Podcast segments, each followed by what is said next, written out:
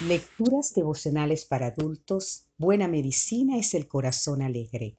Cortesía del Departamento de Comunicaciones de la Iglesia Dentista de Gascue en la República Dominicana. En la voz de Sarat Arias. Hoy, 6 de enero, autoalabanza y pseudo perfección. Pero el que se gloría, gloríese en el Señor. No es aprobado el que se alaba a sí mismo, sino aquel a quien Dios alaba. Segunda de Corintios 10, 17 al 18. La sana autoestima no consiste en alabarse a sí mismo y a los atributos que uno puede poseer, como es el caso de la personalidad narcisista. Tampoco consiste en hacer todo a la perfección, como intentan las personas perfeccionistas. Estos ejemplos suelen tener una autoestima desequilibrada. Ricardo exhibía muchas características de la personalidad narcisista. Contaba con una gran necesidad de ser admirado y reconocido por sus logros. Por ello explicaba lo bien que hacía su trabajo, los conocimientos que tenía y cómo otro estaba muy debajo de él. Creía que muchos lo envidiaban y se sentía superior, diciendo que era un incomprendido, pues la ignorancia de los demás no les permitía apreciar sus cualidades. Con tal aire de arrogancia, todo el mundo lo rehuía. Pero la verdad era que en su fuero interno se veía solo y herido por su ínfima autoestima. En el caso de Luisa, era perfeccionista.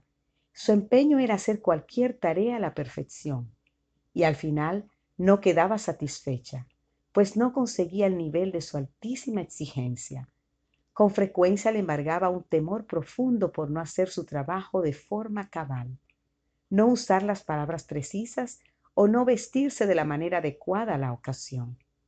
Cuando otros le decían que no era necesario esmerarse tanto, se ponía a la defensiva y sus relaciones con otros sufrían.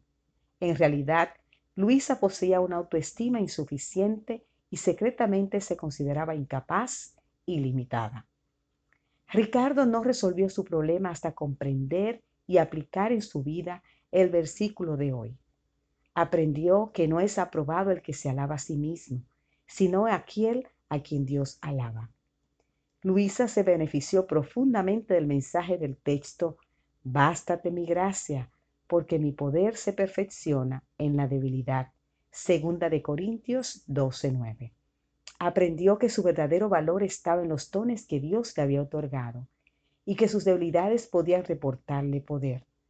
Precisamente por ello el apóstol testificó, porque cuando soy débil, entonces soy fuerte. Ricardo y Luis alcanzaron el nivel justo de autoestima al adoptar la humildad. Por eso Jesús bendijo a los pobres de espíritu, los humildes, en Mateo 5.3 se presentó a sí mismo como manso y humilde. En Mateo 11:29, invitó a los encumbrados a hacerse siervos. Mateo 23:11, se humilló siendo el rey del universo, a lavar los pies a sus discípulos.